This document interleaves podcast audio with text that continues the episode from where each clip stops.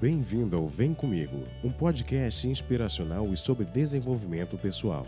Apresentação: Flávio Moreira.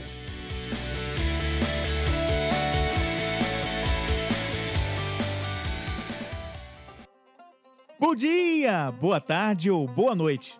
Eu sou Flávio Moreira e esse é o Vem Comigo, um podcast que traz bate-papo com anônimos que fazem acontecer. Temas sobre desenvolvimento pessoal e dicas musicais com artistas ou bandas pouco ou nada conhecidos por aqui no Brasil. Hoje eu trago para uma conversa Hermes Simões, um professor, consultor, coach e palestrante que tive a honra de assistir às aulas na época de MBA e que hoje está à frente da HS Soluções. Hermes conta bastante sobre a sua trajetória de vida e carreira, com muitas histórias da comédia corporativa e os desafios de cada etapa vivida. Um papo divertido e imperdível, que você acompanha agora aqui no Vem Comigo. Este programa chega até você por meio da Vem Comigo Produções, que produz podcasts para profissionais e negócios voltados para a educação e desenvolvimento humano. Conheça mais nos links que estão na descrição deste episódio. Agora é hora de soltar a vinheta, porque você está prestes a ouvir mais uma conversa com a marca Vem Comigo. Vem cá, vem comigo. Olá, e está começando mais um Vem Comigo podcast. Eu tenho aqui um convidado muito especial, né? É, esse, esse episódio de hoje, para mim, é, é um marco, é um marco, é um marco, eu vou dizer por quê já já, depois que ele se apresentar. Mas olha, eu estou muito feliz. Então, quem vem aqui conversar comigo hoje é essa pessoa aqui que vai se apresentar agora. Qual o seu nome, sua idade, ó, vai querer, não vai, não vai querer falar, hein? sua idade e o que, que você faz? É, Hermes Simões, 5.5, versão 63, ok? Modelo 64, ok? Uh, e eu atuo hoje né, com a minha empresa, HS Soluções Corporativas, aonde eu atuo em cinco frentes. Hoje são cinco frentes uh, de trabalho, cinco frentes de proposta de valor, aonde eu atuo como consultor, Uh, fazendo desde o mapeamento de processos até o planejamento estratégico de uma empresa. Atuo em treinamentos e desenvolvimento, uh, liderança, treinamentos comportamentais, uh, negociação, comunicação, liderança, atendimento a cliente e toda essa parte ligada ao coaching, coaching profissional e coaching executivo. Além dessas três frentes, eu ainda atuo como palestrante, em palestras específicas, motivacionais ou não, e também em aulas uh, de MBA, pós-graduação, na UF, na PUC e por aí vai. Uh, e onde eu conheci aqui o Flávio, que teve o prazer de ser meu aluno e eu o prazer de ser professor dele. É, Nossa Senhora. O Hermes eu conheci lá em 2011, aliás, 2010. Eu tava, tinha começado a MBA um ano antes e o Hermes me apareceu como professor de qualidade de serviços. Ah, não foi aquela. Não foi uma aula qualquer, foi uma palestra, foi uma porrada, para falar a verdade. Depois ele fez um encerramento que eu nunca vi um professor fazendo na vida, com toda uma interpretação. Eu lembro disso até hoje. Ele botava, ele, fala, ele narrava uma situação do cliente aflito. Ai, do porquê que eu sou atendido dessa forma. Aquilo foi um marco para mim. Qualidade em serviços é o meu xodó, todo mundo sabe disso. Eu atuo também em disciplinas é, como gestão da qualidade, uh, gestão de projetos, qualidade em projetos marketing de serviços, mas qualidade de serviços é o meu xodó, porque qualidade de serviços é algo que a gente entende que no Brasil uhum. nós somos extremamente carentes. E o que o Flávio está colocando é que no final eu coloco uma palhinha da minha palestra, que é a clientoterapia, onde a gente coloca o cliente no divã. E aí tem uma música do Caetano que é fantástica, música que o Caetano interpreta, a música do Peninha, sozinho, é. onde eu coloco o desabafo do cliente. É, e aí os alunos realmente gostam muito. é um momento assim. Aliás, todo final de disciplina eu tenho colocado sempre uma música onde eu interpreto. Porque eu falo para os alunos que se ele não entendeu nada, pelo menos a música a ele música guarda. Ele...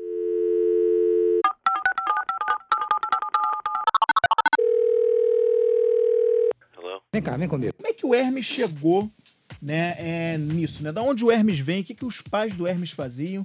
E como é que isso ajudou a construir a decisão do Hermes de, de carreira? Você sonhava em ser isso que você é, o consultor, coaching desde sempre, daquele Hermesinho lá de 6 anos, 7 anos de idade? Não, não, não, não, claro que não. O filho do seu Paulo com Dona Ruth, né? Seu Paulo, um militar, Dona Ruth, uma doméstica, né? Seu Paulo já está lá no mundo espiritual, né? Dona Ruth, 86 anos, mandando ver, tranquilo. É, e ah, o seu Paulo e Dona Ruth, com quatro filhos, né? E eu, o menor, eu, o caçula. Ah, muita relação, muita busca, né? Situação extremamente complexa, difícil, muito difícil criar quatro filhos. E ah, estudei ao longo do tempo em escola pública, né? Municipal, estadual, ao longo do tempo. E nesse princípio todo, há muita dificuldade. Muita dificuldade. E uma das coisas que eu observava claramente era que meu pai era extremamente muito organizado, organizado demais, e minha mãe, uma articulação fantástica. Então eu acho que eu peguei esses dois pontos deles, eh, deles dois, a organização e a comunicação dela, e comecei a desenvolver isso. É claro que durante a fase toda minha de ah, ensino médio, né, eh, nessa fase toda, eu não tinha essa visibilidade toda, mas aí eu comecei a despertar ah, na parte exata e alguns professores começaram a fazer a cabeça, faz engenharia, na minha cabeça eu queria fazer educação física, e aí, não, mas faz engenharia daqui, eu educação física, e fui tentar as duas, e no que eu tentei as duas, é, meu pai se transferindo, aí foi quando ele foi para Recife, né, foi para lá para Recife, e lá em Recife, eu, com 17 para 18, eu cá comigo, eu tenho que trabalhar, já naquela de vestibular, eu comecei com naquela época, anos, estou falando de anos é, 80, eu comecei a trabalhar em banco, como todo mundo, né? A gente Ah, começava em a banco. galera da década de 80 gostava de um banco. Meu pai também, banco. Eu, eu, eu conheço uma infinidade. A gente tem que lembrar que todo esse período de 80, você não tinha basicamente concursos, os concursos estavam todos fechados e fechados e eram muito poucas multinacionais aqui. Muito pouca empresa aqui no Brasil. E aí, nesse período todo, ah, a gente tinha o mercado bancário para entrar. Estou falando como entrante, né? Ah, hoje, muitas pessoas entram no telemarketing. Verdade, verdade. É, hoje, a de- tirando a construção civil, o telemarketing é um grande empreendedor, a área de o teleserviços. telemarketing de hoje como o banco de antigamente. A área de teleserviços, perfeito. E aí, nessa época, eu entrei. Quando eu entrei, eu já de cara, ao entrar, eu fiz vestibular para administração de empresas. Porque eu me apaixonei. E aí, por favor, é, é uma coisa minha. Eu me apaixonei claramente pela por estar dentro de empresa. E aí eu cá comigo, vou fazer administração e tu entrei para administração de empresas. E aí, no- ao fazer administração de empresas, eu comecei a descobrir ali um grande mundo. Foi quando eu, nesse meio tempo, já dois anos, ralando, ralando dentro de banco, porque banco a gente rala, é escola mesmo. E ali ah, eu, opa, peraí, surgiu uma oportunidade de eu ser estagiário numa multinacional. E aí foi o Deus nos acuda. Por quê? Todo mundo ficou enlouquecido. Por quê? Meu Deus do céu, você já é funcionário, como é que você vai. Eu tava, Estagiar ao mesmo tempo. eu estava mais ou menos aí no quinto período. Como é que você vai ah, ah, estagiar? Como é que você vai pedir demissão estagiar? Todo mundo ficou contra, né? Eu pedi demissão num banco, ok? E na época, por favor, não conta para ninguém. Era o Banco Nacional. E aí eu fechei lá e fui ser estagiário na Xerox do Brasil. Ah, é? E aí, meu querido, um ano e meio depois, o Nacional fecha. Não sei se foi por minha causa que eu saí, mas perderam um bom profissional. não sei um se foi por causa disso, mas eu era só um, um escriturário naquela época, né? um auxiliar de escritório. E aí eu fui ser estagiário, né? Eu sempre brinco até hoje, né? O segundo melhor amigo do homem, porque alguém tem que trabalhar na empresa. E eu fui ser estagiário lá na Xerox do Brasil, já no Rio de Janeiro. E aí fui para a matriz da Xerox do Brasil. Aí o mundo ampliou. Aquele cara sem ter uma gravata, tranquilo, sem ter uma roupa social boa, vai estagiar numa multinacional uma multinacional de ponta que na época, nossa senhora, todo mundo queria isso. Eu entrei no quinto para o sexto período, aí eu entro na Xerox do Brasil e ali o mundo explodiu. Vem comigo podcast. Como é que foi essa. Você já contou aqui, você saiu de um, de uma, de um, de um emprego, né? Você já era empregado e virou estagiário, mas para uma empresa que era multinacional, era o grande sonho. Como é que foi para os teus pais? Olha, foi primeiro um choque, porque primeiro que é, a- a- hoje, quando a gente fala em estágio, ah, você já tem o quê? Já tem empresa júnior, que é o que eu aconselho todos fazerem, sempre a empresa júnior, sempre eu aconselho você, principalmente na minha área, você entrar numa empresa júnior, você nunca ficar no primeiro, segundo período sem estar trabalhando, sem estar numa empresa, seja um emprego ou trabalho que for, primeiro, segundo período tem que estar trabalhando, principalmente na minha área, na área de negócio, na área de, é, a, do mundo corporativo.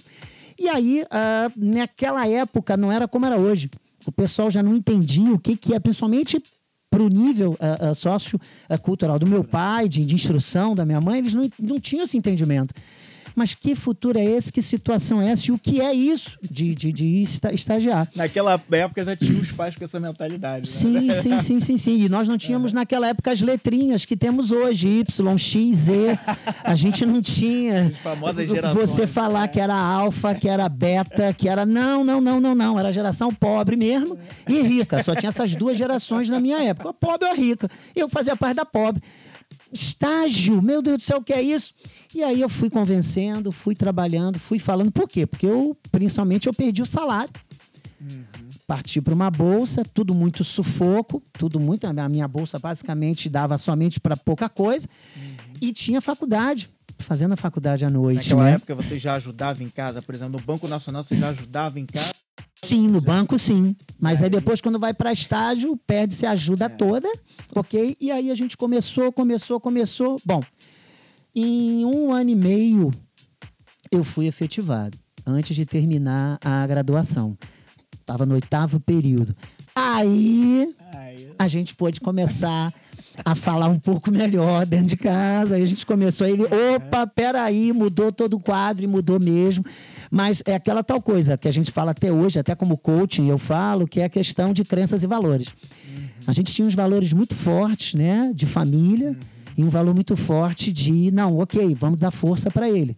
E eles dois, nessa hora, mesmo não compreendendo muito, deram muita força para que eu fosse, meus irmãos também, né? Uh, Paulo, Dante, Oni, meus irmãos. É, não, vamos lá, vamos dar força para ele. Aí deram força e eu fui junto. E, e, nesse ponto é muito importante, nessa hora, essa família, né? Uhum. É, você tá ligado a eles. Isso foi muito importante para mim. E o que, que você fazia lá na Xerox? Qual era a, a atividade lá? É, eu, comecei, é, eu comecei estagiando na área de inventário, uhum. ok? E foi interessante porque quando eu entrei, ah, havia um burburinho. Isso eu falo até hoje para todo mundo quando eu estou como consultor quando o pessoal vem falar comigo que está é, em crise, está tendo corte, está é, em freeze, hoje não é mais freeze, é frozen, não é isso? Quer dizer, congela, não contrata mais ninguém, que eu chamo de frozen. E o pessoal vem falar isso comigo hoje. Eu falo, pessoal, quando eu entrei para estagiar, eu já tinha esse discurso. Já tínhamos esse discurso. E uma das primeiras coisas que eu vi, olha, é, são dois anos e não vai ter mais ninguém efetivado, não. O último que se efetivou foi um ano atrás e não vai ter mais nenhum efetivado, não. Eu concorri com mais ou menos, tinha uns 25 candidatos para três vagas. Nas três vagas, é, tinham três para cada vaga que ficou na final. Eu fui para a final, entrei na área de inventário. Uma empresa com 7 mil, 6 mil funcionários na época, ok? Ela tinha, tinha começado no Brasil, chegou a quase 8 mil. E aí, é, filial em todos os estados do Brasil, eu fui para a Matriz, Rodrigues Alves, ok? Ali na Matriz, prédio esse que já foi abaixo hoje, uhum. com, a, com, a, com todas as obras que tiveram lá. E aí, nessa época, primeiro aviso que teve foi esse: olha, você não vai ser efetivado, tranquilo? Aliás, ninguém está sendo efetivado aqui. E aí entra de novo um ponto. Você precisa acreditar no teu taco. Você tem que acreditar em você. Você tem que botar na cabeça que, olha, peraí, peraí. E aí, pra gente, lembra que eu falei, não tinha, não tinha letrinha Y, X, Z, que eu respeito muito, aliás, e até trabalho sobre isso, mas não tinha isso.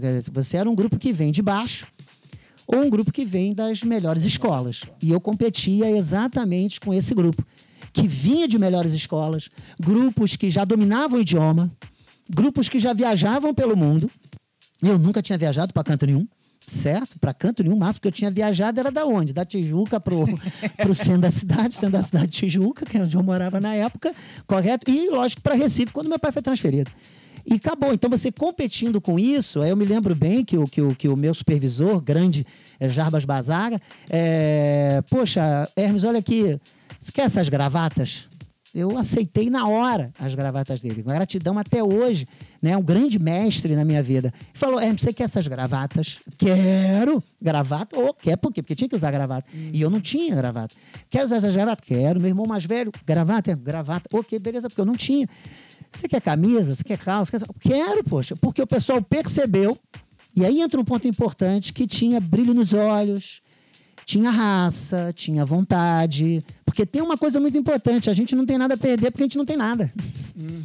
E você competir com uma galera que já ia de carro, porque eu competia com estagiários que iam de carro, gente que já tinha barco.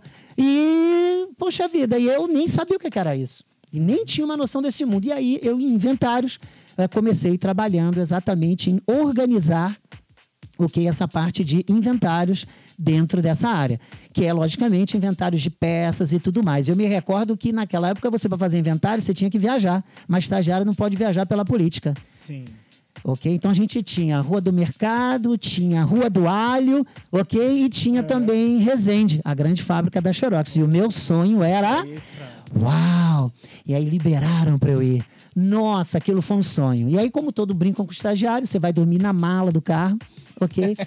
E aí eu acreditei nisso, era tão ingênuo que eu acreditei. Eu falei, não, na mala é impossível. Foi até o final do dia me dizendo isso, mas aí tinha lá um quarto para mim, etc e tal. E ali o mundo abriu de uma maneira fantástica para mim. E aí comecei a ter o quê? Contato realmente com áreas que a gente via na graduação. Todas as áreas montadas, claramente montadas. E, claro, eu entrei numa das grandes empresas de escola mesmo. Eu realmente fiz o máximo para poder participar naquela vaga. E eu me lembro que um ano e meio depois, um ano e cinco meses, surgiu a, a começaram a surgir vagas. Tinham falado que eu não que ia não ser. Ia, é, que não ia ter, né? Surgiu vaga. Quando surgiu vaga, me surge uma vaga de analista 1 uma vaga ótima. E aí o que, que acontece? Todo mundo queria aquela vaga. Estagiários e para deixar a gente com. A coisa que deixa o estagiário com raiva é ver funcionário concorrendo à vaga. é deixar estagiário para morrer, é funcionário concorrendo à vaga. E aí vários funcionários concorreram. Perfeito. E aí o, o, e aí o Hermes foi efetivado na administração comercial. Vem cá, vem comigo. Antes de explorar esse ponto que você falou agora da, da efetivação, é, você tocou num ponto que eu, eu acho muito interessante. Uma vez eu ouvi de um, de um gerente, um gerente até com quem eu trabalhei, é, que ele valorizava muito a questão da experiência que o cara tinha. Isso foi há, há quase 10 anos atrás, tá?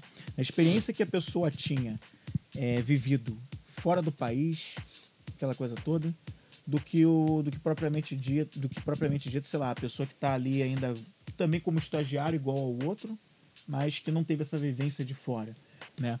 Já naquela época, já, você já sentia que tinha isso também, essa visão dos gestores para esse tipo de coisa? Sim, bastante. Bastante. Principalmente dentro, uh, lógico, no caso onde eu estava, uma multinacional, isso tinha bastante. E aí, uh, o que, que ocorria? Uh, você vai ter que fazer um equilíbrio nisso.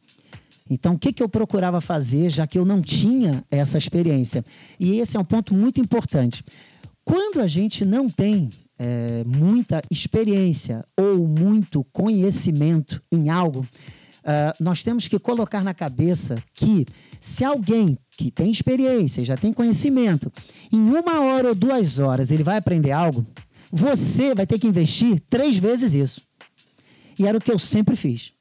Sempre fiz isso. Já já eu vou te falar uma certificação que eu, que eu fui fazer, a, a, a de Black Belt em Seis Sigma. Aí eu trago, vou trazer isso de volta. Mas o que, que você tem que fazer? Você vai ter que ralar o dobro. Isso é importante entender. Como é que. Ah, puxa vida, o cara foi lá nos Estados Unidos, teve uma experiência. O outro foi lá e teve não sei o quê. O outro conhece mais do que você. Então, o que, que você faz? Bom, peraí, então eu vou ficar depois da hora. Então eu vou começar a aprender mais. Então eu vou estudar o dobro, vou estudar três vezes mais. Então, se mandaram eu ler alguma coisa, eu vou ler quatro vezes mais. Se lá na graduação me deram três livros, então eu vou fazer eh, esse, esse autogerenciamento da carreira, esse autodesenvolvimento tem que ser seu. Você tem que entender claramente que a gente acabou agora de passar por uma Copa do Mundo. Você tem que entender nitidamente que é o mata-mata. É o mata-mata. A questão não é de matar um leão por dia. Não, não é isso. A questão é de matar um leão por dia, mas também saber correr se ele aparecer. E esse era um ponto que a gente fazia. Eu não, porque não estou falando só do Hermes. Vários outros colegas, na mesma situação que eu, faziam isso. Começava a fazer o quê? Deixa eu ralar muito mais, deixa eu correr muito mais, deixa eu fazer muito mais. Então vou ficar até depois da hora. E eu comecei a fazer o quê? Deixa eu aprender as outras áreas. O pessoal falava comigo, Ué, mas o estagiário é só para essa área. Eu posso aprender na outra área, eu posso ir na outra área, eu posso ir para outra área, eu posso verificar outra área. E eu comecei a fazer isso. Outra área, outra área, outra área, outra área. Comecei a abrir o mundo ali dentro. E na universidade eu começava a estudar o dobro do que me pediam. Sempre foi assim. Aliás, até hoje. Sempre foi assim. Você tem que fazer algo muito mais para poder competir com essas pessoas que, graças ao bom Deus, né, teve- tiveram é, muito mais oportunidades ah, em termos sociais ou em termos econômicos de poder viajar mais, etc, etc, etc. Agora, a hora que você conquistar, aí, meu querido, aí vai com tudo, vai fazer o que tem que fazer, etc, etc. Eu me lembro que nessa época, ah, um gerente meu me falou, Hermes, é, não existe, não existe o arco dos esforçados. Só existe o arco do triunfo. Ninguém nunca fez um monumento aos esforçados. Há o triunfo. Então, por favor, se dedique e busque o triunfo. E agora, recentemente, tem mais ou menos dois anos, eu consegui estar na frente do Arco do Triunfo para bater uma foto lá. Aí você não tem noção como que eu chorei isso porque era um sonho meu estar na frente do Arco do Triunfo, o específico próprio. E eu estava lá na frente do Arco do Triunfo, tal, bati foto, olhei, Eu fiz acho que um eu dei uma curtida nessa foto aí. é. Fez curtida e tal, gravei um vídeo lá e etc, botei lá no Instagram, etc. Por quê? Porque, olha só, você vai conseguir, é só uma questão de buscar. Então, eu, poxa, naquela época eu falei, pô, peraí, eu posso. Vai demorar mais? Vai, porque tudo tem um limite. Você não pode querer exigir mais do até onde você pode dar e até onde vai o teu conhecimento e tal. Então você tem que adquirir mais até o teu limite. Vai demorar um pouco mais, mas você consegue. The number you have dialed has been changed. The new number is. Please note, the new number is. Vem cá, vem comigo. Como é que você tem sentido um pouco disso? Você que trabalha muito com alunos, né? É, essa questão do que da voltando lá para as letrinhas, né? Certo. A gente, eu faço parte de uma geração das letrinhas que é a, a letrinha Y. Ok. Galera que está sendo muito julgada como sendo apressada. Muitas vezes até sendo questionada por, por querer pular etapas e essa coisa toda, né? E você, não, você foi paciente, você foi construindo, mas também era uma outra realidade, um outro mundo, aquela Outro coisa mundo, toda. outra realidade. Como é que você enxerga isso pro hoje, assim? Você acha que o mesmo jovem da geração Y ou da X, vem, da, desculpa, da Z que vem aí, essa coisa toda, também tem que aprender, apesar de ser uma outra realidade, a cavar essa paciência? O mundo é diferente, é mais assim, mais rápido. Isso. Mas que que você- como é que você vê isso, assim? O efeito da tecnologia e a velocidade tecnológica, ela dá uma noção diferente de tempo. Então é preciso entender que a, a, a, a linha de tempo, ela apenas foi alterada, mas o dia continua sendo de 24 horas. A dinâmica é outra. E isso é importante, a gente apenas também não pode esquecer de o país aonde nós estamos. É, é preciso entender que ah, determinados níveis que às vezes chamam de ansiedade é uma aceleração que em países desenvolvidos tem uma pegada e em países não desenvolvidos tem outra pegada. Ah, o ser ansioso ou não ser ansioso, ter pressa ou não ter pressa, é importante entender que o meu avô tinha essa pressa. O meu pai também teve nas idades. E eu também tive. E meu filho, que tem 22, também tem essa velocidade. E o que, que ocorre? Ah, nesse momento, é preciso apenas entender que a maneira de lidar, ela muda. Então, quando eu tenho ah, uma pessoa que está na sua faixa de 30 com velocidade e uma pessoa com 25 que tem uma, ve- uma velocidade dobrada e um de 20 que tem velocidade dobrada, eles estão em ambientes com uma dinâmica diferente. Agora, o que todos precisam entender é que quando a gente coloca todo mundo dentro do mundo corporativo, é preciso entender que o mundo corporativo às vezes comporta e às vezes não, comporta essa dinâmica. Então, se eu tenho uma empresa que tem tecnologia suficiente para receber todo mundo, show de bola. Se eu tenho empresas que não têm tecnologia suficiente para receber todo mundo, eu vou ter o que a gente chama hoje de conflito que é o que está acontecendo muito. Então, o que, que ocorre? Para lidar, e aí vamos, vamos falar de mundo corporativo, para lidar com esses diversos times, eu preciso ter gestores com formação para lidar com esse tipo. Se a gente for começar a observar, a nossa escola de gestão no Brasil é muito recente. Os nossos MBAs ainda são muito recentes, nossos MBAs de negócio aqui e de gestão. Nós não temos grandes escolas de gestão.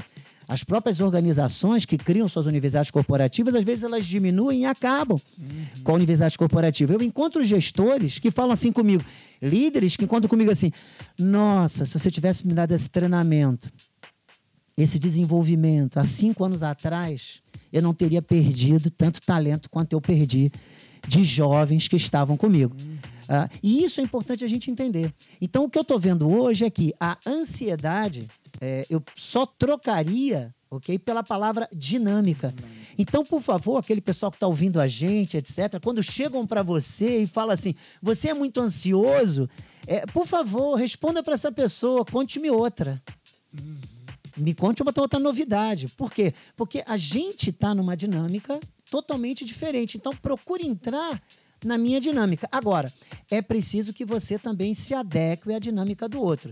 Se eu, com essa, seja ansiedade ou não que queiram colocar, se eu com essa dinâmica me adaptar ao outro, eu vou ter o resultado Vai ter melhor. resultado melhor. Então, o que eu estou observando claramente hoje é que há uma dinâmica diferente, há uma pegada diferente e a gente tem que fazer o máximo possível para acompanhar. Agora, muitas das vezes, ah, a gente não consegue acompanhar, dar as respostas necessárias.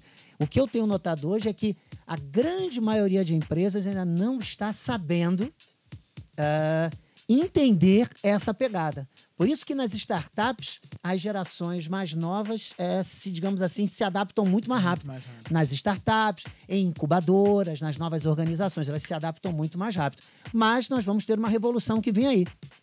E essa revolução vai o que a gente está chamando hoje de a indústria 4.0 e a liderança ah, 3.0, que vão começar a se encontrar para fazer toda essa alteração. E eu conto com essa turma para fazer isso. Só vem comigo.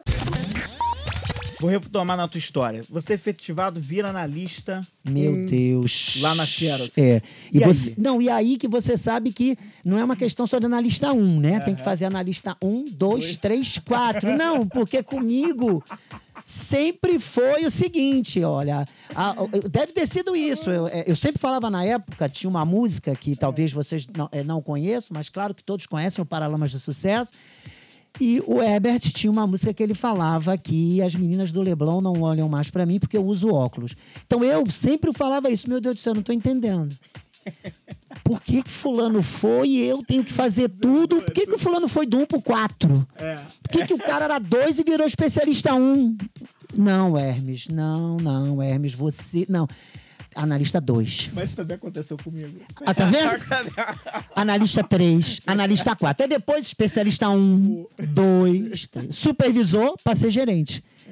Aí eu falava, é porque eu uso óculos, é, algum, é o óculos. Eu sempre perguntava, é o óculos? É, é, é, o que será? É o óculos? Eu perguntava para os meus gerentes, para os meus supervisores, o que é? Então, com certeza. E aí, lógico, depois que eu comecei a dar desenvolvimentos e treinamentos e comecei a perceber, depois que eu comecei como gestor, a receber muito treinamento e muito desenvolvimento, eu comecei a perceber que não era o óculos. Era apenas uma questão de, um, a, a minha atitude, que precisava mudar, porque o conhecimento eu tinha. E aí, quando a gente começa a entender o conjunto que a gente chama de competências, né? saber transformar conhecimento, habilidade em atitude, em algo útil, em algo que traga resultado, aí comecei a perceber que, hum, eu comecei a perceber que o que, me, o que movia era o comportamento. Mas essa coisa, você só, só teve essa reflexão depois de ter passado por tudo isso. né? Depois de ter apanhado muito. Não foi lá durante, durante todo esse processo. Ah, eu tô aqui do 1 pro 2, pro 3, pro 4. Foi depois com o tempo. né? Foi quando eu comecei, quando eu comecei a me tornar especialista. Eu já tinha terminado a graduação. ah, caí fundo no meu desenvolvimento do idioma, porque eu tinha que eu pagar tudo. Então caí fundo no meu desenvolvimento do idioma.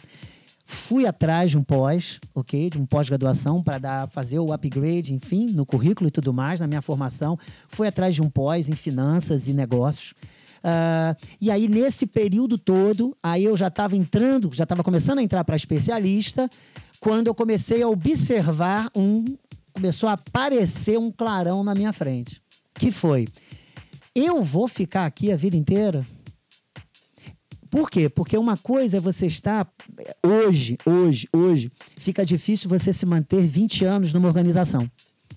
A minha geração X, ela teve essa facilidade por um grande motivo. Ah, você estava em grandes empresas. Hoje você tem empresas com 200 funcionários. Tem multinacionais hoje aqui no nosso país que tem 100 funcionários.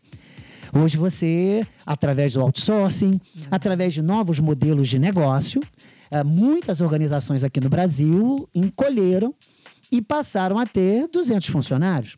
Ora, quando você tem seis regionais, cinco regionais, filial em tudo quanto é estado, é, diretorias, seis, oito, doze diretorias, se você não se desenvolver, pelo amor de Deus, a responsabilidade é toda sua. Não é possível. E eu tinha na minha cabeça sempre uma premissa: nunca vou ficar dois anos na mesma área. Não, você já tinha essa consciência, já tinha construído isso. Sim, a regra era clara. Em um ano, eu tenho que estar fera. Em um ano, eu tenho que ser o máximo aqui dentro. Lembra que eu falei lá no começo? Eu tinha que fazer mais. Tinha que ficar depois. Tinha que ficar. Tinha que sugar tudo que eu podia sugar. Tem treinamento? Tô dentro. Tem não sei o que? Tô dentro. Eu me recordo que quando eu comecei a estagiar, era um período onde aqui no Brasil estava entrando toda a escola da qualidade. E eu me recordo muito bem, Isso foi em que ano, mais ou menos? o- né? é, 85, 86, 87. Tá. Então, de 86 a 90, começaram a vir todas as escolas da qualidade aqui, treinamentos e treinamentos. Eu me recordo que eh, em várias empresas, eu ouvia isso no pós, ouvia isso nos lugares, as pessoas falavam assim: isso é moda, isso é coisa de japonês que veio para cá, isso é co- eu ouvia muito isso. E aí, o que, que eu fiz? Bom, temos uma oportunidade aí. E isso é um ponto que eu falo para todo mundo. Quando aparecer um novo sistema, aprenda. Quando aparecer um novo software, aprenda. Quando aparecer uma nova, um, um novo conceito, aprenda.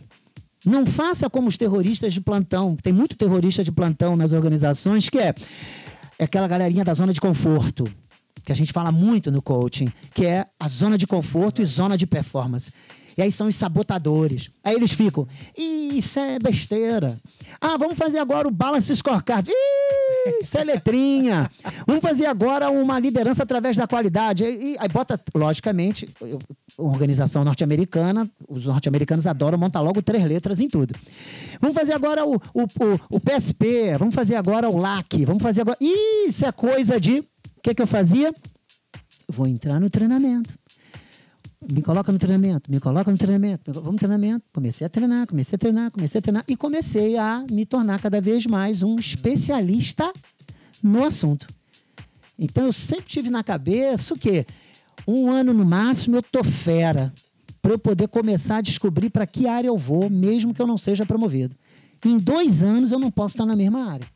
E aí eu fui fazendo isso e isso alavancou. E o que está surgindo de conhecimento? Aí eu ia atrás do conhecimento, ia atrás do conhecimento. E estudava, e lia, e estudava, estudava. Era aquela coisa de ah, deixa eu competir eh, comigo mesmo, mas eu não posso, logicamente, deixar com que algum dia alguém diga você não tem experiência em tal, você não teve a vivência em tal, porque você não viajou, porque o teu pedigree, ou porque o teu sobrenome, entendeu? Isso você sabe que acontece, Acontece. bastante, legal? E aí esse era um ponto, por isso que eu comecei a fazer essa busca, essa busca, essa busca. E aí fui fazendo essa, essa virada. E aí eu investi o máximo que eu pude. Quando surgia um assunto, eu já pegava direto. Vem cá, vem comigo. você foi, chegou na qualidade, né? Teve esse contato com a qualidade, foi pelo visto uma paixão à primeira vista Total. E lá ficou, né? Eu, eu, a minha percepção, eu também como um profissional também que veio que sempre se interessou muito pela gestão da qualidade, fui estagiário de gestão da qualidade, ouvi inclusive de um gestor é, meu da qualidade o seguinte: olha, qualidade as pessoas precisam se envolver e as pessoas não querem se envolver. E aquela, eu senti aquilo meio que como uma revolta dela, dele, aquela coisa toda, né? E assim, e o brasileiro é mal atendido. A gente vê aí em, em- em muitas coisas uma falta de qualidade que a gente que chega a dar revolta. E a gente passou a se conformar com isso. A gente se acostumou. No geral, a, minha, a sensação que eu tenho é que a gente se acostumou. Você, como um profissional que é inclusive consultor, entrar nas empresas para fazer um trabalho de qualidade, como é que é a recepção disso por quem está lá dentro? Para você, por você ser profissional, você eles te olham diferente, mas aquele diferente de, respeito ou, ou esse olhar do ih, caramba, mais um que vai falar de processo, que vai falar como é que O, o, o- que acontece muito é que a entrada nas organizações como consultor é, sempre é via mapeamento de processo. Sempre. Ah, e a gente fala para todo mundo, para todas as pessoas, para todo mundo. Né? A gente sempre fala que pessoas, mais processos, mais projetos, mais clientes, igual a resultado. Não tem erro. Então, ou você vai investir em pessoas, ou você vai investir em processos. Por quê? Porque a gente sabe que tudo depois vai chegar uma conta para investir em sistemas, que é a tecnologia. E é a parte mais cara. Pessoas, você vai ter que qualificar ou comprar pronto. Investir em treinamento. Então, o que, que a gente está olhando sempre que eu aviso que é o menor custo de começar? Processos. Então, se eu tenho um investimento em pessoas e se eu invisto em processos, porque tudo, tudo, tudo acaba em processos. Não vai ter por onde escapar. Tudo vai acabar em processos. Então não vai ter jeito. Então, quando a gente chega, ah, o que ocorre muitas das vezes é são duas coisas que acontecem. Se você não souber fazer uma boa comunicação. Então, o que eu falo para a liderança é: olha, na hora que ela me chama, eu falo para ela: olha, não esquece de fazer uma boa comunicação. Aí eu oriento como fazer uma boa comunicação, que é avisar a todos que a organização está crescendo. A organização está se rearrumando. A organização está se reorganizando. Por quê? Porque tem duas coisas que acontecem. Uma é a descrença. Infelizmente, por questões de termos, às vezes, ah, pessoas que não fazem um bom trabalho. E o segundo é medo. Porque quando você vai mapear processo, você está tirando da cabeça do cara o que ele faz, tirando do tácito, ok? E botando no explícito. E aí você sabe que no Brasil as pessoas têm o seu jeito de fazer. E aí logo, logo, logo surge um terrorista de plantão falando assim: e cabeças vão rolar. E isso daí já é para ver capacidade de processo, é para ver redimensionamento. E isso daí já é para diminuir. Quando na realidade não é isso. Não é isso. Quando na realidade a ideia de se fazer uma gestão por processos é você o quê? Revisitar o que está sendo feito para buscar produtividade, que é fazer no melhor tempo com o menor custo. Agora, dentro de um tempo plausível para que a pessoa não fique tanto operacional. E, logicamente, isso vai levar a quê? A trabalhos mais nobres. Consequentemente, eu posso ter uma diminuição ou um aumento, ok? Da, do seu grupo de pessoas.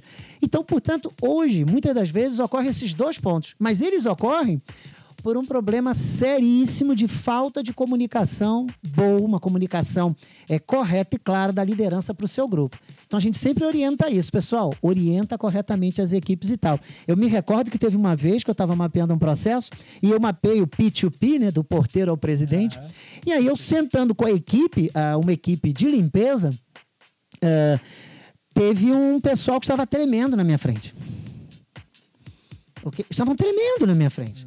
Ah, teve uma outra vez que eu, quando eu fui mapear, o que, é que eu fiz? Eu, poxa, mudei, não levei eh, notebook, não levei nada, botei um caderno com caneta, coloquei um tênis e fui mapear lá na linha de produção com o pessoal. Então tem pessoas que vêm totalmente preocupadas se, ok? E tem outras que às vezes se escondem, entendeu?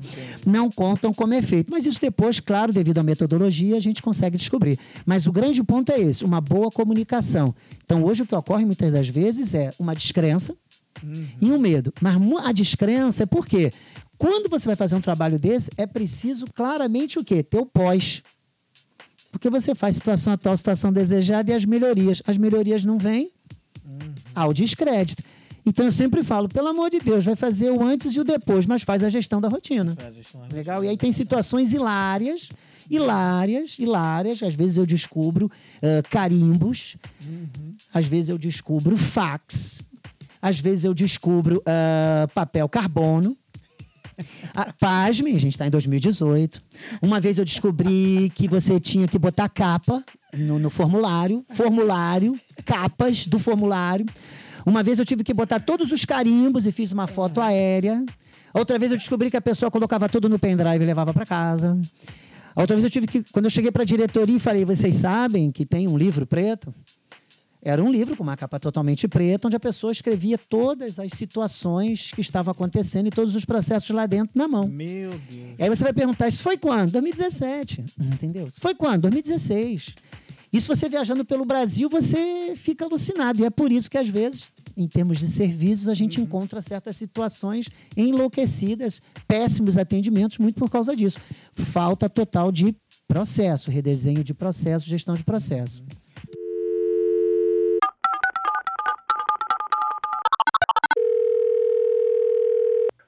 Vem cá, vem comigo. Quando eu fiz o curso de gestão é, da qualidade lá e você foi meu professor tanto de projetos quanto da qualidade de serviços, é, o que, que você acha que mudou de lá para cá justamente nessa área? Qualidade de serviços.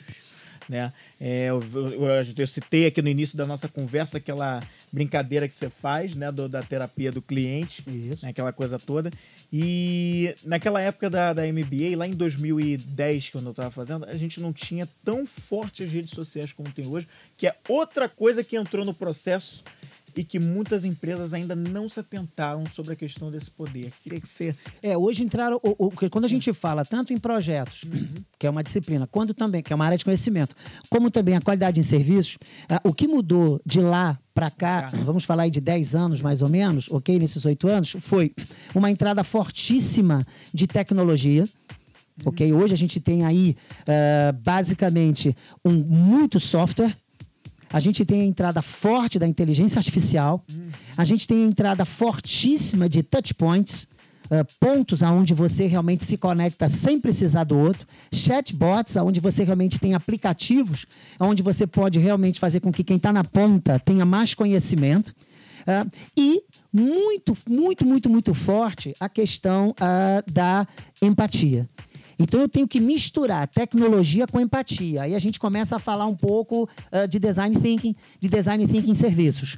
Então o que começou a acontecer nesses últimos 10 anos, a evolução ela caminhou aonde nós temos organizações é, lojas, empresas de varejo ah, que estão muito avançadas, onde você tem software que consegue mapear na vitrine se o cliente está olhando ou não está olhando, áreas de aquecimento dentro ah, ah, da sua loja, ah, aonde você pode hoje, ah, um médico, saber trabalhar com você através de uma teleconferência, e isso tudo fez com que mudasse o profissional.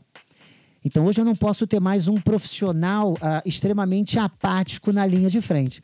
O que está acontecendo? Ah, muitas pessoas, muitas pessoas que estão naquela dinâmica que a gente acabou de falar agora, das gerações, ah, estão extremamente ligadas com respostas rápidas, não estão mais suportando certos atendimentos sem valor, certos atendimentos sem uma empatia, falta de conhecimento de quem está na ponta.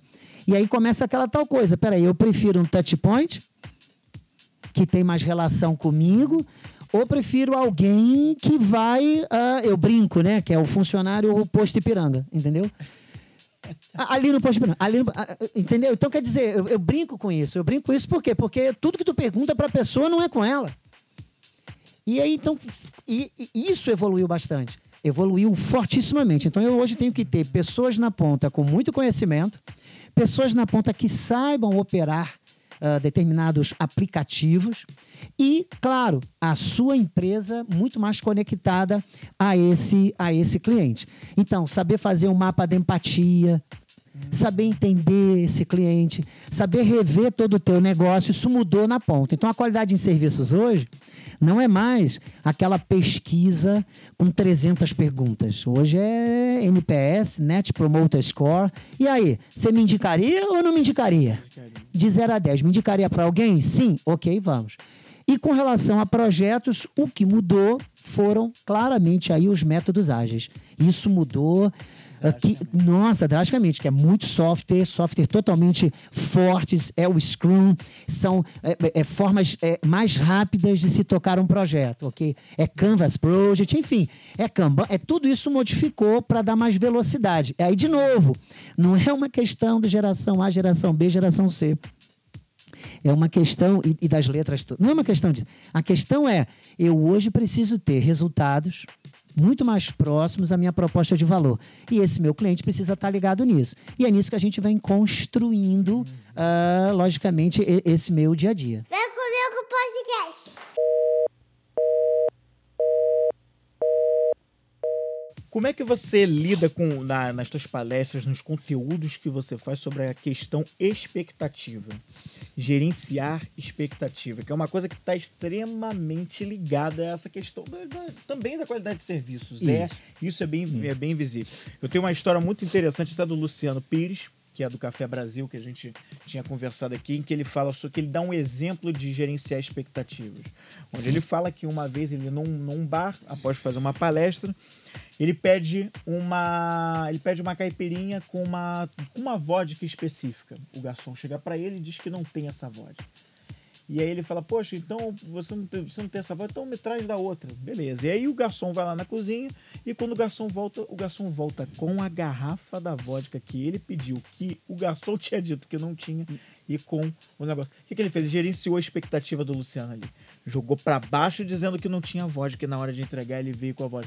Você trabalha muito esse conteúdo da expectativa nos teus trabalhos atuais também? Você como é que você é, dissemina é, isso? Isso, eu, eu, eu trabalho fortissimamente a, a, é, essa questão e agora fazendo um uhum. pouco a, da, da, olhando carreira, uhum. ok? E olhando qualidade em serviços, fazendo um mapeamento dos dois. Uh, eu sempre trabalho expectativa amarrada com percepção. Uhum. Essas duas estão muito ligadas, muito ligadas. Então, quando a gente está falando em carreira e quando a gente está falando em qualidade em serviços, em atendimento, o que, que eu espero, etc. e tal, a gente tem que estar tá muito amarrado em entender o seguinte: espera aí, a expectativa e a percepção, ela sempre será do outro. Uhum. Então eu preciso entender claramente o quê? Espera aí, ah, não é a minha expectativa enquanto marca, uhum. não é a minha expectativa, mas a expectativa eu preciso gerar uma expectativa no outro. Então o meu valor vai gerar essa expectativa. Agora eu preciso mexer com a minha expectativa aonde? Na percepção. Então, enquanto a percepção é o resultado de uma promessa que você gerou. Uhum. Então, por favor, o que, que eu sempre falo com as pessoas? Olha o que você está prometendo para o outro e olha o que você está prometendo para você. Uh, então, quando a gente está olhando, por exemplo, no coaching, uhum. quando a gente está falando, quando eu falo com o meu coach, eu sempre trabalho com ele o seguinte: peraí, uh, define sucesso, define felicidade a sua definição. Defina. Aí ele define. Bacana. Agora, por favor, vamos colocar aqui do lado, tangibilizar, tudo que virá depois que você alcançar o sucesso. E essa é a expectativa. Então, quando eu tiro essa expectativa menos o resultado, aí vai dar felicidade ou vai dar sucesso. Então é preciso ter claramente, quando eu trabalho expectativas, é que resultados eu quero provocar. Por quê? Porque a percepção, ela, você não vai conseguir mexer nela. Ela é do outro. Então, quando eu estava lá atrás, uh, indo de analista para especialista, especialista para gerente, essa coisa toda, eu comecei a criar o quê? Peraí, deixa eu criar expectativas de uma nova carreira. Deixa eu criar, tangibilizar pontos para essa nova carreira. Essa nova carreira vai exigir o quê? Ela tem longe, ela, ela vai ser realmente uh, uh, uh, extensa? Ela tem sustentabilidade? eu vou a diretor nessa empresa? Certo? Eu vou ou não vou? Eu tenho essa condição de ser ou não ser? Eu poderia ser diretor em outra, mas é isso que eu quero? É isso que eu desejo? Então, como é que vai ser a minha vida lá? E aí eu comecei a perceber isso claramente. Foi quando eu comecei a dar aula. quando, eu era, daí. quando eu era especialista. Ah, tá. Aí eu comecei a dar aula. Aí o pessoal achou que loucura. Mas por quê? Porque eu criei resultados para minha expectativa. Então, é essa maneira como eu trabalho expectativa. Eu peço para que a pessoa, peraí, peraí, crie seus principais resultados. Por quê? Porque tem muitas pessoas que têm uma expectativa de alcançar determinadas situações, mas estão em áreas de conforto. Então você precisa provocá-las para elas entenderem nitidamente, mas espera aí, espera aí, qual é a tua percepção? O que que você realmente vai ter como resultado lá na frente? Aí eu provoco elas nesse sentido. Então eu sempre, sempre vou trazer expectativa com percepção. Os dois sempre juntos, mas eu preciso ter claramente o seguinte: tangibiliza o que você vai alcançar. Ok? Que foi, no caso, eh, exatamente esse ponto aí da, da, da caipirinha. é. Ele tangibilizou, e, e, mas o, o, o outro não percebeu. Legal? Exatamente. Lembro até da brincadeira. Sobre tangibilizar, lembro da brincadeira que você fazia na aula. Sobre como é que tangibiliza o amor. Eu lembro bem que você falava disso. Você falava, com um bombom. Você chegava a fazer essa E brincadeira. aí muitas pessoas começaram, muitas pessoas falam assim, como é que tangibiliza relacionamento? Como é que você tangibiliza amor e etc e tal? As pessoas começavam ah, falando eu te amo. É. Ah, falando isso, falando aquilo. Eu falei, sei, mas que mas palavras o vento leva. Eu tô pedindo para você tangibilizar, não vem com papo cabeça. Eu sei, ah, é, é sendo sério, eu sei, isso é comportamento. Tangibiliza, tangibiliza, tangibiliza, cria um- algo material. Ah, ok, Então, ok, é, é um presente, é levar para jantar, é levar, ah, é ir ao cinema, é entreter, é estar presente. Você pode se tangibilizar com você mesmo estando presente. E hoje nós temos um problema sério disso. As pessoas não, estão, presentes. ficando presentes. Eh, Sejam pais e mães, sejam casais, sejam pessoas, elas não estão ficando presentes. E eu tenho provocado isso em palestra e também nas aulas. Por favor, pessoal, esteja aqui, seja único aqui, ok? Não, ah, eh, não precisa ser uma sessão de yoga, né? Porque quando abre sessão de yoga, fala assim, tem que estar aqui, não é? mas é uma aula somente, né? Mas, por favor, esteja aqui. As pessoas, às vezes, não estão nos lugares. E isso é uma situação que a gente precisa rever.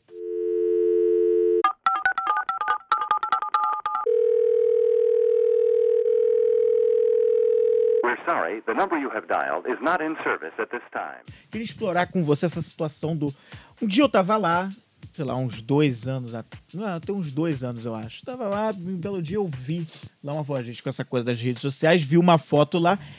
Ih, Hermes se formou em coach, agora o Hermes é coach. Eu só conhecia você como professor, consultor. Como é que entrou essa coisa do coach na tua vida? Como é que você foi chegar nessa formação e agora você orienta profissionais, pessoas? É, como isso apareceu para você? É, ela, ela apareceu há mais ou menos, ah, digamos, ah, dessa época que você viu, 10 anos antes, 10 anos antes, quando eu ah, me tornei gerente de projeto e fui me certificar em Lean Six Sigma, me tornando ah, Black Belt. Então eu estava dentro né, da organização, da Xerox e tal, fui para fazer curso ah, ah, em Nova York e eh, me certifiquei lá. E nessa época, para você, quando você começa a ser gerente de projeto, você a priori perde ah, um gestor em cima de você, porque você está em diversos projetos. Então, dentro ah, da formação ah, de ah, em, em Sigma, a gente já começa a aprender a ser coaching. A ser coach, perdão. A ser coach. E ao aprender a ser coach, a gente precisa o quê? Você, como Black Belt, ah, dentro da certificação de Lean Six Sigma, a dar coaching para o teu Green Belt, teu Yellow Belt, o teu Master dar coaching para você, para você não ficar perdido. E isso é uma coisa quando eu estou conversando com vários gerentes de projetos, eles reclamam muito de estarem em 10, 12 ou 8 projetos e não estarem com alguém acompanhando eles, dando feedback ou acompanhando, ou traçando metas e tudo mais. Por isso que é importante ter o que a gente chama de escritório de projetos nas empresas, para essa turma não ficar perdida. Resultado, nessa época eu já comecei a ter isso forte, porque isso, bem antes de chegar no nosso país aqui, ah, vários grandes executivos, celebridades e principalmente ah, ah, atletas de alta performance, eles já tinham o seu coach. E a gente começou a ser fomentado nisso. Quando eu, uh, mais ou menos uns oito ou nove anos antes uh, de uh, sair da empresa para abrir a minha empresa, eu comecei a pensar o seguinte: poxa, para eu me tornar um consultor, eu tenho que ter uma gama de experiência. Eu não vou conseguir, assim que sair da empresa, abrir uma empresa, me tornar consultor em um ano porque consultor sempre querem alguém com 3, 4, 5 anos de bagagem de consultoria. Então eu preciso claramente ter uma formação forte, e aí eu já dava aula em pós-graduação, então eu vou fortissimamente abrir minha empresa olhando claramente essa parte de aula, já estava com mestrado, e vou começar a dar consultoria, e nisso vou começar claramente a me preparar para também, com a experiência dentro de empresa, uhum entendendo as dificuldades de gestores, de analistas, especialistas e tudo mais, vou começar a me preparar para, em algum momento, quando eu tiver lá para 4, 5 anos de empresa, eu já tiver consolidado como consultor, professor, já estava com 10 anos de frente, e palestrante, logo depois eu tenho que encaixar o coaching. Por quê? Porque quando eu me apresentei, eu falei das frentes, elas se complementam. O treinamento desenvolvimento, ele chama o coaching, que chama a consultoria, que chama, eu vou tentando deixar isso bem claro para o cliente, para ele entender a diferença entre mentoring, coaching, consultor, para ele entender bem essa diferença. E aí eu cá comigo, bom, eu sempre tive um ponto muito forte que eu sempre falei para os meus alunos e sempre falei para todo mundo. É, não basta ter somente o conhecimento. Tenha também conhecimentos com a certificação, Fale, mas seja um profissional da área, porque eu, eu prezo muito isso. Administração é para administradores, ok? Como o nosso Conselho Regional da Administração é, fala, é certo? Uh, poxa vida, se você vai ser, vai, vai ser professor, então ok, puxa vida, faça o seu mestrado, entenda hum. o que é uma pesquisa e tudo mais. E Pô, espera aí, para eu atuar como coaching, não, eu tenho que ter a certificação. Foi quando eu busquei, fui buscar a Sociedade Brasileira de Coaching. Me lembro muito bem que na turma eu encontrei, se eu não me engano, encontrei um aluno que falou: Professor, o senhor aqui eu não acredito. Bem que o senhor falou que tem que ter as certificações. Eu falei, meu querido, eu não faço nada se eu não tiver uma certificação, se eu não for realmente um profissional da área. E aí, portanto, eu fui buscar a certificação e atuo como coaching tanto na parte profissional e como na parte executiva, ok? Life não, que Life não. eu atuo direto nesses dois, que são assuntos que eu vou trocando o chapéu, porque eu, todo mundo corporativo já vão para 30 anos é bastante, uma, uma bela bagagem. Isso, é 10 anos de experiência como gestor e tudo mais, eu posso trabalhar isso bem nas pessoas. E isso a, a, a gente vem aí ao longo do tempo formando muitas pessoas. Eu, eu, eu sou muito feliz de ter é, coaches. Uh, subindo na carreira, ok? Tanto dentro da empresa quanto uh, uh, coaches profissionais mudando sua carreira, coaches abrindo empresa. Eu sou, eu fico muito feliz de impactar positivamente essas pessoas. Fico muito feliz. Eu acho muito legal esse trabalho de coaching. Eu acho, eu acho sensacional. É, mas há um tempo, aliás, um tempo atrás, bem recentemente, eu fiquei com aquela impressão. Hoje eu tenho essa impressão ainda, né? Você tocou nesse ponto da certificação. Olha, é importante, não faça nada além do conhecimento, mas você tem que provar, você tem que ter a certificação, você tem que ter aqui. É, tem que demonstrar que, que, você demonstrar. buscou um estudo, você buscou uma pesquisa, Exatamente. você buscou uma formação, né? Vamos respeitar isso. O coach, eu vejo muitos A gente está vendo uma, uma, uma, festa de coach por aí. É verdade. Todo mundo é coach disso, daquilo, outro, do não sei assuntos. o quê. Diversos assuntos. É, de diversas. Ih, e no rapaz. Instagram chove de coach me seguindo para provavelmente ter segui é, ser é. seguido de volta, aquela coisa. É. E todo mundo é coach de um monte de coisa. De um monte de coisa. Eu não sei se a gente tem mais coach ou tem mais youtubers. Eu não sei qual a é. quantidade que a gente tem. Eu não sei. Eu não sei se a gente tem mais youtubers ou mais coach, mais coach, mas eu, eu não sei o que, que a gente tem. E você não sabe, tá vendo uma nova moda aí que é do, do, do, do da pessoa que hipnotiza também. Tá ah, tá, não, tá fortíssimo. Tá, Meu Deus do céu. Como a gente sempre fala, oremos. Oremos, né? exatamente. Então, você tem essa visão de que acha que. Você acha que isso banalizou um pouco a profissão do coach? É, o que eu sempre coloco uh, um ponto muito importante uhum. quando falam que vem uma onda. Uhum. Lembra que a gente tocou ainda há pouco no início? Veio Foi. a onda da qualidade, uhum. veio a onda do não sei o quê, veio a onda tarará, aí vem a onda do design thinking, aí vem a onda disso, aí vem ok? As ondas, né? a gente tem que entender que o mercado ele é um oceano. A gente está com ondas e mais ondas vindo. Graças ao bom Deus, essas ondas vêm. Aí o pessoal me pergunta, mas Hermes, ter um grupamento monstruoso, uma quantidade enorme de coaches, uma quantidade enorme de youtubers, uma quantidade enorme. Isso, isso não é bom porque banaliza.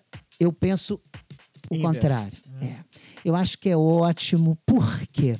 Porque o que, que acontece? Quanto mais lixo se tiver, quanto mais porcaria se tem, mais você rapidamente acha quem é bom. Você me compreende? Rapidamente você, rapidamente você descobre Tudo depende da maneira como se olha. hein? esse cara é bom. Então, repare bem, é, vai pra praia na hora que estão todos os surfistas. Vai pra praia e vê na hora que tá todos os surfistas lá, é, um dia que tiver de férias ou não, e verifica bando de surfista. Surfista pra caramba, tranquilo? Pode observar que você pode ter 50, você só vai prestar atenção no que surfa melhor. Verifica o pessoal que anda de skate, você só vai prestar atenção no que anda melhor. Vai para um local cheio de gente lá com patins, você só vai observar o que anda melhor. Ah, tá lá, até às vezes numa apresentação de balé infantil, cheio de criancinha pequenininha, você só vai prestar atenção naquilo. Ó, aquela ali é boa, hein? Aquele ali, aquele ali é diferente. Pega o futebol, pega lá todo mundo jogando, tarará, você vai olhar, hum, olha o oito ali. O 7 joga muito bem. Mas entenda bem, se tiver 300 caras como ele, imagina 300 Pelés. A gente não teria o Pelé. Então eu curto muito essa coisa toda. Por quê? Porque a onda, ela vai e passa. Só fica quem? Poxa, a verdadeira. Então é importante que você observe o seguinte, cara, poxa, tem 400 youtubers. 400 mil. Eu, Hermes, eu, Hermes, falo claramente 10%. 10% realmente é influenciador. De 90. Eu nem uso 80-20 do Pareto, eu já falo logo 10, é 90-10.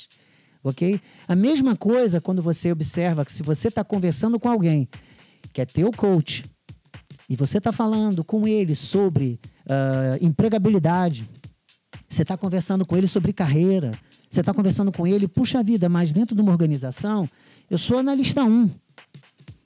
Como é que é o meu desenvolvimento para me tornar um gerente? Eu sou analista pleno, eu sou analista júnior. Como é que eu chego a. Se ele não conhecer como funciona o mundo corporativo, ele vai gaguejar na tua frente. Ele vai falar assim para você: Não, peraí, é quando eu, Hermes, faço assim. Não, só um minutinho, deixa eu tirar meu chapéu de coach e botar meu chapéu de consultor. Não, não, não. Então ele vai falar assim: Mas, é, ô, Hermes, mas quais cursos eu faço? Ah, ó. Aí o, aquela turma toda fala assim: Ah, vai no site. Pesquisa lá. Aí você, quando na verdade você chega, não, olha só, faz esse aqui, esse e esse. Vamos, vamos olhar a ementa toda do curso. E, esse- olha, e olha só, esse corpo docente, aí você chega. Tal empresa, vou para essa ou vou para aquela? Não, essa empresa aqui não vai não. Que essa empre... Não, essa daqui. Ih, essa daqui é moedora de carne. Essa daqui, ó, deu sete meses, tu tá com paralisia facial. É isso que tu quer? Ih, não, não quero. Ah, não quero. Então vai para essa. Vai para essa aqui, vai para colar. Então você já sabe. Então é bom ter essa quantidade toda. Por isso que eu digo, faz a formação, junta com um leque de competências. Uma coisa importante que hoje é muito forte e que o pessoal às vezes já não entende a diferença das novas gerações e às vezes não entende o porquê daquilo que se chama de ansiedade é que há uma gama enorme de conhecimentos. Você tá com uma, sabe, imagina aquela tela enorme, cheia de janelinhas. Sim. Você tem que estar com elas todas minimizadas, todas bonitinhas aqui embaixo e abrindo as janelas. E esse saber abrir as janelas é que vai te fazer o diferencial.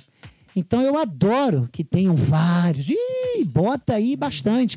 Entenda, quantos softwares tem, por exemplo, de gerenciamento de projetos? Vários. A galera usa três. Correto? Quantas bandas de música tem e quantas que a gente escuta? A mesma coisa. Então eu acho legal ter essa quantidade. Ah, e aí fica aquela coisa: Hermes, vou ou não vou? Vai, mas escolhe bem o teu nicho. Faça a curadoria. Isso, Né, olhe bem o teu isso é o- nicho. É o ponto.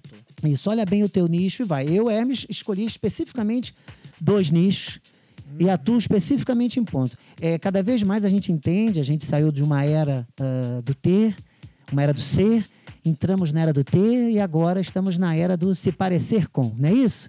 E é importante estar tá observando que hoje, claramente, o menos é mais. Então, coloca de maneira rápida e precisa o que você oferta, pronto, fechou. O pessoal vai chegar e vai saber separar o joio do trigo, com certeza. Vem cá, vem comigo. Como é que tá? O Marcos Aurélio tá fazendo tuas planilhas direitinho lá, administrando tua, tua carreira. é Marco Aurélio, é Thiago Marcelo e Vanessa Cristina. Thiago Marcelo, era... é, eu sempre digo que todas as organizações têm o Thiago Marcelo e a Vanessa Cristina. Thiago Marcelo e Vanessa Cristina são aqueles que serão seus diretores. Uhum. Eles fazem, transformam tudo numa planilha, transformam tudo num PowerPoint, em Prezi, fazem tudo dentro da área, dão download em tudo, fazem de tudo. E eles são os caras que fazem tudo acontecer. Agora, quando eles saem, para tudo. Para tudo. Toda área tem um Tiago Marcelo e uma Vanessa Cristina. Eu sempre falo isso, sempre você me acompanha os dois, porque é uma homenagem que eu faço uhum. ao Tiago, que foi um estagiário meu, uhum. okay, e a Vanessa, que foi também uma estagiária ah, minha. Os dois são reais. São então. reais. O sobrenome foi eu que botei para ficar bonito, Tiago Marcelo e Vanessa Cristina, porque às vezes pode ter um Tiago na turma, uma Vanessa na turma, mas Tiago Marcelo e Vanessa Cristina, que são os dois que me acompanham sempre, e toda área tem esses dois.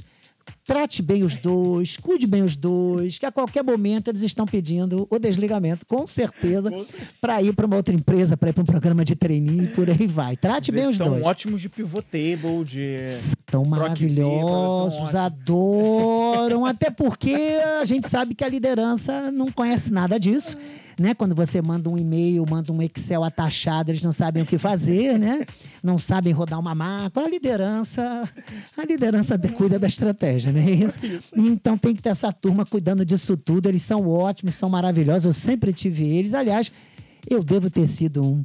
Tiago Marcelo ou uma Vanessa Cristina, né? Quando eu era estagiária, analista, com certeza deve ter sido um, com certeza.